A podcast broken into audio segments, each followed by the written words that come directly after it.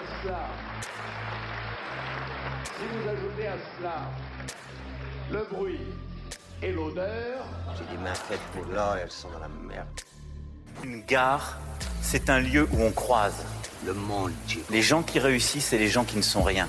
Et tout ce qu'il y a dedans. Dans ce pays, il faut d'abord faire le fric. La meilleure façon de se payer un costard, c'est de travailler. Et quand tu as le pognon, tu as le pouvoir.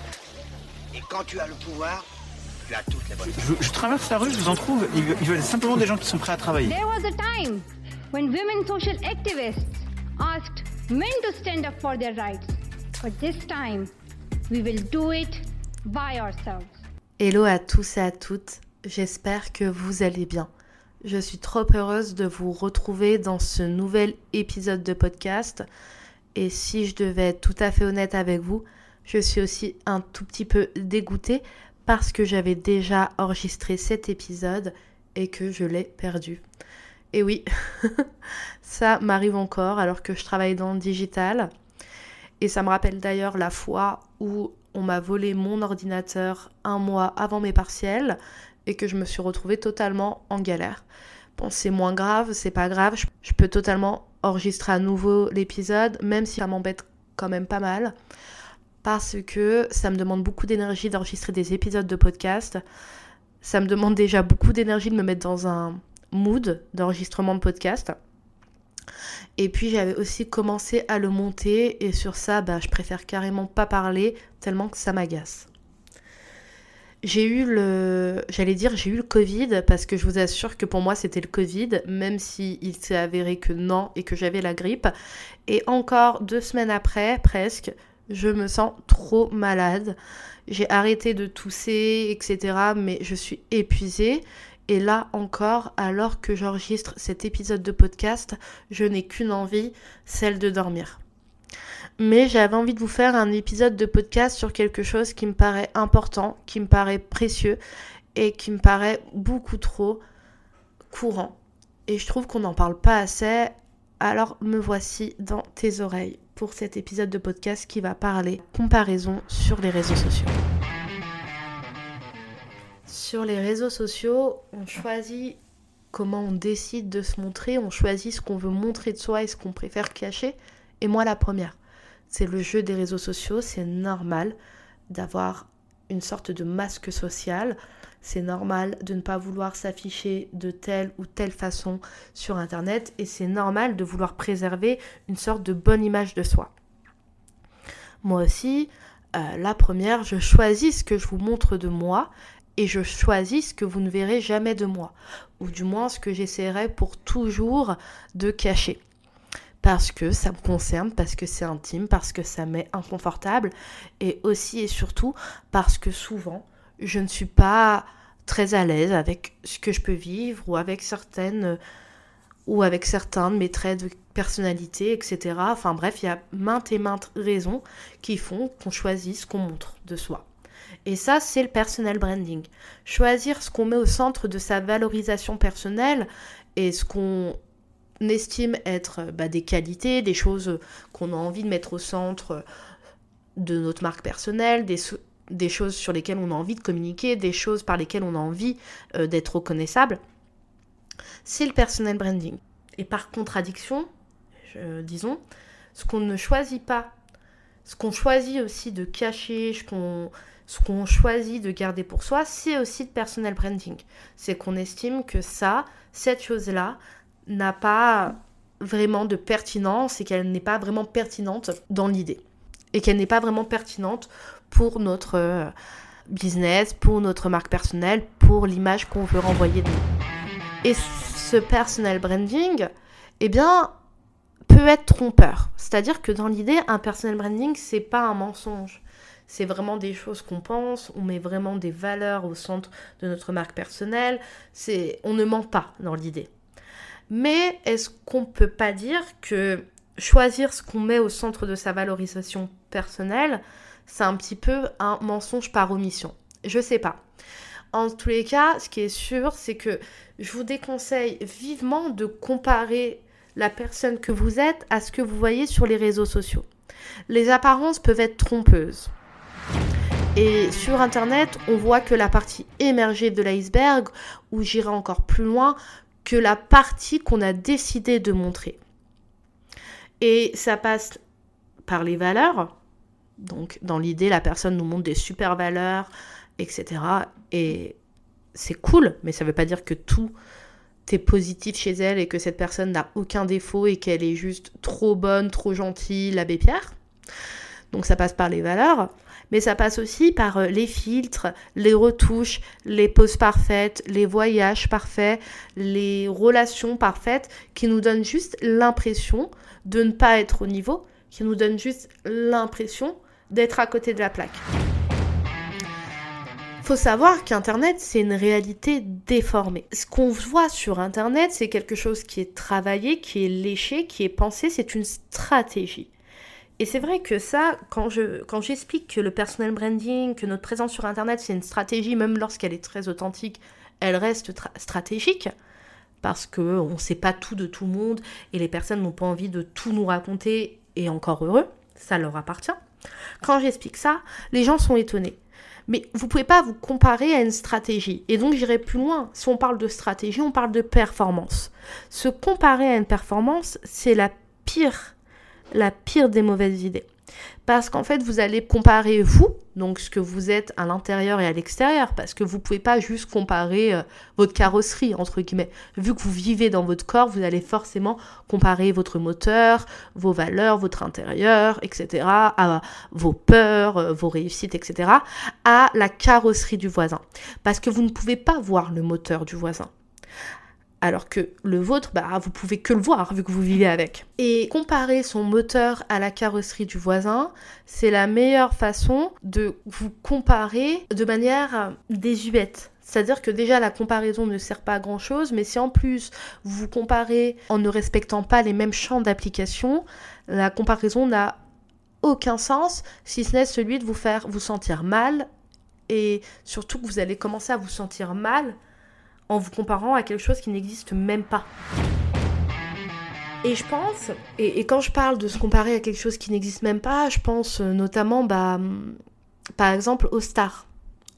Beaucoup de femmes vivent dans une éternelle, et quand je dis beaucoup de femmes, je parle de moi aussi, hein, bien sûr qu'on s'entende bien, mais beaucoup de femmes vivent dans une éternelle insatisfaction, vivent dans une éternelle... Euh, dans un éternel mal-être parce qu'elle se compare à des femmes qui n'existent pas. À des femmes qui n'existent pas. C'est-à-dire qu'on arrive à un moment où on se compare à des nanas, euh, bah, je sais pas, euh, en shooting, etc., qui n'existent pas dans le sens où, effectivement, ce sont des très belles femmes, mais elles ne sont pas tout le temps comme ça. Si vous, euh, demain, je vous prenais une photographe, je vous prenais une maquilleuse, une styliste, et que je vous mettais bah, pendant une heure euh, dans une position où vous avez le contrôle sur votre corps, où vous avez vraiment toutes les cartes bah, pour euh, vous sublimer, eh bien vous ressembleriez, ressembleriez sûrement à ces nanas superbes. Et en fait, vouloir ressembler à des performances, parce que effectivement la photo, la vidéo, c'est aussi de la performance, eh bien ça crée des mal-être, mais surtout ça n'a pas de fin. Parce que si vous voulez... Euh, ça n'existe pas. Donc se comparer à quelque chose qui n'existe pas, ça fait juste une chose. Ça vous fait, ça vous pousse juste à continuer encore et encore à essayer euh, bah, de ressembler à quelqu'un qui n'existe pas. Et sur ça, je pense notamment aux mamans parfaites. Alors moi, je suis pas maman. Mais franchement, euh, si j'étais maman, j'irais peut-être pas sur les réseaux sociaux, quoi. Je pense notamment aux mamans parfaites, aux mamans qui performent la maternité, qui font des photos où tout est tout le temps propre chez elles, etc. Par contre, ce qu'elles disent pas, bah, c'est que oui, sur la photo, c'est super propre, mais qu'elles n'ont pas dormi depuis six mois, euh, que en fait, elles ont caché euh, avec un chemisier la tache de vomi qu'elles avaient euh, bah, sur le débardeur, que sur la photo, c'est propre parce qu'elles ont caché vite vite les jouets bah, sous la table. Et puis parfois, elles aussi, c'est propre maman qui performe parce que bien, effectivement, la vie, elle n'est pas comme ça tout le temps eh bien, ces propres mamans, elles sont malheureuses. J'ai vu euh, la mode là des euh, nude moms. Je sais pas si vous avez vu. C'est des nanas qui veulent des intérieurs ultra propres. En fait, c'est des intérieurs, si vous voulez, de magazine, d'accord? C'est des, intérieurs de magazine. C'est des intérieurs où on a l'impression qu'on n'a pas le droit de vivre, on a l'impression qu'on n'a pas le droit de manger, de s'épanouir, etc. Et qu'en fait, c'est juste des appartements témoins qui servent, euh, bah, juste à à performer. Et donc les nude moms, c'est des nanas qui veulent que tout soit euh, dans des couleurs ultra nude, tendance, etc. Et donc elles se mettent même à peindre les jouets. Enfin, vous vous rendez compte, elles se mettent à peindre les jouets pour performer encore la perfection, performer l'esthétique, parce que effectivement, avoir un enfant, être une femme, être malade, euh, euh, travailler beaucoup, avoir des obligations, ce n'est pas esthétique. Et je crois qu'en fait, cette, cette mode qui nous pousse à toujours rester esthétique, eh bien en fait, elle nous bouffe. Il faut être esthétique quand on est mère, il faut être esthétique quand on cuisine, il faut être esthétique quand on travaille, il faut être esthétique. Et non, en fait. Non, non, non, non, non. Et, et, et ça, ça, ça, bah, ça me fait beaucoup de chagrin mais, euh, mais je, vous dis je vous donne des conseils que moi-même j'ai du mal à suivre. C'est-à-dire qu'il y a des entrepreneurs que je vois souvent, voyage, CA avec euh, X0, euh, ultra happy, ça a l'air de tout a l'air de trop bien se passer pour elle. Et en fait, bah, moi je me compare à elle alors qu'on n'a pas du tout la même vie, on n'a pas du tout les mêmes problématiques. Et surtout, encore, je le répète, cette nana, elle décide bien de ce qu'elle raconte en fait. Cette nana, elle décide bien de ce qu'elle raconte. Et aussi, il faut savoir que ce qu'elle raconte, ça rentre sûrement dans une stratégie de vente. C'est-à-dire que afficher son CA, lorsqu'on vend de l'accompagnement ou lorsqu'on vend du make money, euh, par exemple, si tu suis mon accompagnement, tu pourras gagner ta vie comme moi je gagne ma vie. Eh bien, afficher son CA, c'est de la preuve sociale et donc ça rentre dans une stratégie euh, d'acquisition et de vente. Et ces nanas, moi aussi, je me compare à elles. Et c'est dur, c'est dur d'arrêter de se comparer, mais moi je trouve que c'est... Alors déjà, je trouve que c'est facile quand on prend de la hauteur. C'est-à-dire, je compte pas le nombre d'histoires où bah, on était sur les réseaux sociaux. Je sais pas si vous avez connu ce couple qui était sur les réseaux sociaux. Euh, c'était un couple d'Américains euh, qui voyageaient en van. Et en fait, on a appris après que l'homme euh, frappait tout le temps sa compagne et qu'il bah, l'a tué. Et si on regardait que les vidéos et les photos, on avait l'impression que ce couple ne se disputait jamais, on avait l'impression que ce couple était parfait, et à côté, bah toi, avec ton couple, ou parfois vous pouvez vous disputer, ou bah parfois il y a des hauts, il y a des bas, et, c'est normal, hein, je passe par là pour te rassurer, c'est normal, bah t'avais vite l'impression bah, qu'il y avait un problème. Alors qu'en fait, bah toujours pareil, tu te comparais à une performance qui n'existait pas vraiment. Donc déjà, prendre conscience de ça, ça permet de prendre de la hauteur. Et aussi, je crois que moi, ce qui m'a permis de prendre de la hauteur, c'est lorsque j'ai constaté que j'étais aussi en position de modèle. Ce que je veux dire par là, c'est que je ne compte pas le nombre de fois où des nanas m'ont écrit en me disant J'aimerais tellement avoir confiance en moi comme toi, tu as confiance en toi. J'ai vu que ça marchait bien pour toi. Et en fait, ça me fait beaucoup trop rire parce que plus sérieusement, il y a une copine, on va dire, entre guillemets, c'est une copine, c'est Nana, ben, je prends des nouvelles de temps en temps, elle prend des nouvelles de temps en temps de moi, etc. Et il y a pas longtemps, il y a peut-être un mois et demi, elle m'écrit, elle me dit Ça a l'air de trop bien se passer pour toi, la bibio, euh, bravo, etc. Et en fait, bah pas du tout. Si vous voulez, j'ai fait l'épisode de podcast, vous vous rappelez sur l'échec qui était la bibio, vous vous rappelez de cet épisode de podcast? Et quand je vois que cette nana, elle me dit Ouais, ça a l'air de trop bien se passer pour toi, félicitations, je me suis dit Attends, mais on parle pas de la même vie en fait. De qui on parle? Euh, C'est un gros échec, j'ai fait une vente, j'ai galéré. Euh, j'ai envie de j'en ai pleuré plusieurs fois. Et en fait bah effectivement si on s'arrête juste à ma stratégie de contenu en lancement. On est bien d'accord que pendant un lancement vous pouvez pas dire ouh là là je suis en train d'échouer personne ne veut acheter mon accompagnement. Ça te dirait toi d'acheter mon accompagnement? Enfin au bout d'un moment faut arrêter c'est pas du tout marketing friendly. Donc t'en parles pas forcément. Donc tu suis ta technique de lancement. Continue à en parler partager de la preuve sociale partager de la valeur euh, voilà, tu, tu joues que. Et forcément, si la personne ne me connaît pas et qu'elle voit que ça, elle se dit purée, la Bibio, elle l'a déjà sortie il y a deux ans, si elle la ressort, c'est que ça marche bien. Donc en fait, elle m'envoie clairement félicitations pour la Bibio, j'ai vu que ça marchait bien pour toi, euh, trop contente. Alors que pas du tout, ça marchait pas du tout. C'était clairement une catastrophe. Et je suis souvent, vraiment, vraiment, hein, je suis souvent en position de, euh, de ce modèle, voilà, les gens se comparent beaucoup à moi. Les gens me, font beaucoup de compliments, euh, me disent beaucoup oh là là, j'aimerais tellement euh, faire comme toi, oh là là, t'as tellement confiance en toi. Alors que non, pas du tout. Parfois le matin, je me réveille, j'ai envie de mourir tellement je me trouve dégueulasse. Tous les. euh, toutes les deux semaines, j'ai envie d'arrêter l'entrepreneuriat, etc. Donc en fait, quand je vois que les gens se comparent à moi, je me dis ouais, en fait, on peut se comparer à tout le monde et surtout, on peut faire croire tout et n'importe quoi. Et ça, ça me rend dingue en fait. Je pense aussi que euh, cette peur en fait et cette comparaison, elle vient souvent du fear of missing out, donc euh, le FOMO. Vous savez, le FOMO, c'est la peur de rater quelque chose. Et en fait, cette peur, je trouve qu'elle est exacerbée sur les réseaux sociaux. Et d'ailleurs, c'est pour ça que parfois vous êtes super addict à votre ordinateur, super addict à vos réseaux sociaux, que vous voulez toujours voir s'il y a une nouvelle trend, s'il y a quelque chose qui se passe, etc. Mais le truc, c'est que sur Internet, tout va très très vite. Les trends, ça va vite. Les... Euh, les, les, nouvelles choses qui fonctionnent, ça va super vite. Et en fait, tout ça, ça, tout ça, ça nous pousse un petit peu à toujours être dans la recherche continuelle de nouvelles choses et de rien rater, d'être de partout. Et puis voilà, et puis on, presque on n'en respire plus, quoi. On va vite, on va vite, on va vite. Et, et ça, c'est aussi motivé par, bah voilà, les amis en vacances, l'entrepreneuse qui affiche qu'elle a fait 500 000 euros, et puis euh, des fêtes incroyables où on n'est pas invité, où il y a que la crème de la crème de l'entrepreneuriat c'est horrible ce que je vais dire. Carrément, parfois, on se demande si on a euh, de la valeur. Si on a euh, de la valeur, si on vaut quelque chose, si on vaut autant que les autres. Et on se remet en question parce que euh, les autres se fréquentent, les autres s'affichent ensemble, et puis ils ont l'air trop heureux, et puis ils ont l'argent, la réussite, les amis, ha ha ha.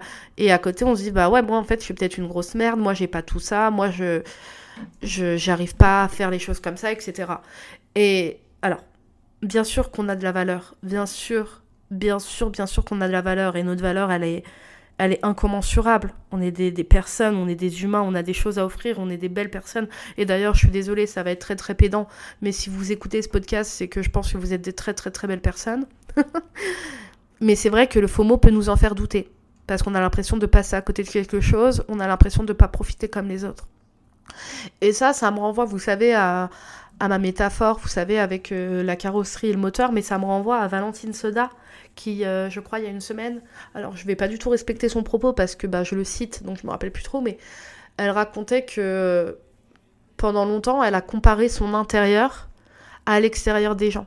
Et je crois que ça représente un petit peu mon propos, vous savez, sur le moteur et, euh, le, et la carrosserie le moteur et la carrosserie.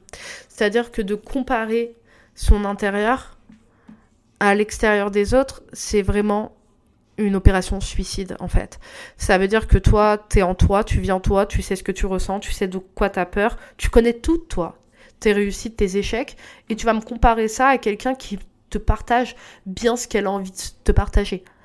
C'est une mission suicide et une mission suicide qui a pour but juste de te rendre malheureuse comme une pierre et de continuer à nourrir cette éternelle, éternelle insatisfaction.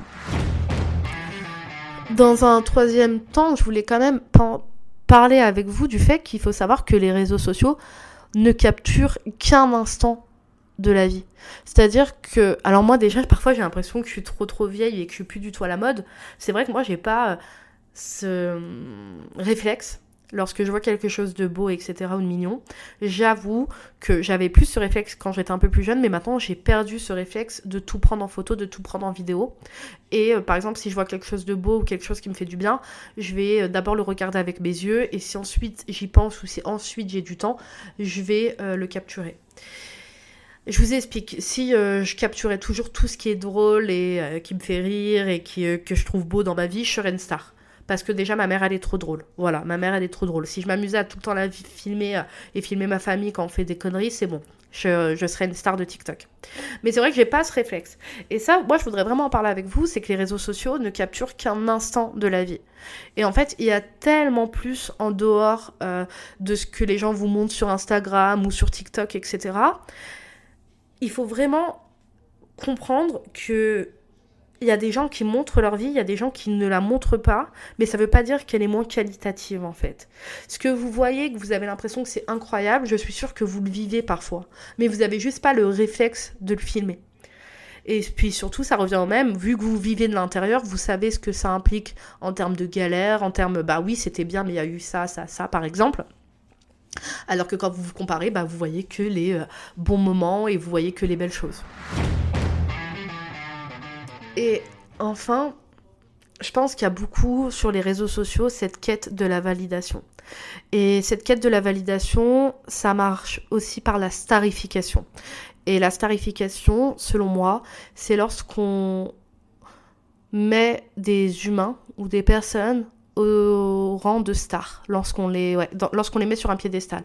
Et ça, par exemple, ça marche beaucoup euh, avec les influenceurs LinkedIn, notamment. Moi, je suis très très sur LinkedIn, ou encore avec les influenceurs euh, Instagram. Dans le monde de l'entrepreneuriat, il y a 4 ou 5 personnes qui ont la fame, qui ont la cote, qui ont de la visibilité. Et si tu arrives à être validé par elles, si tu arrives à avoir un petit peu euh, de leur de leur force. En gros, si ces personnes commentent ou s'intéressent à toi, eh bien d'un seul coup, tu vas avoir l'impression euh, de, de, valoir plus et d'avoir un peu plus de valeur.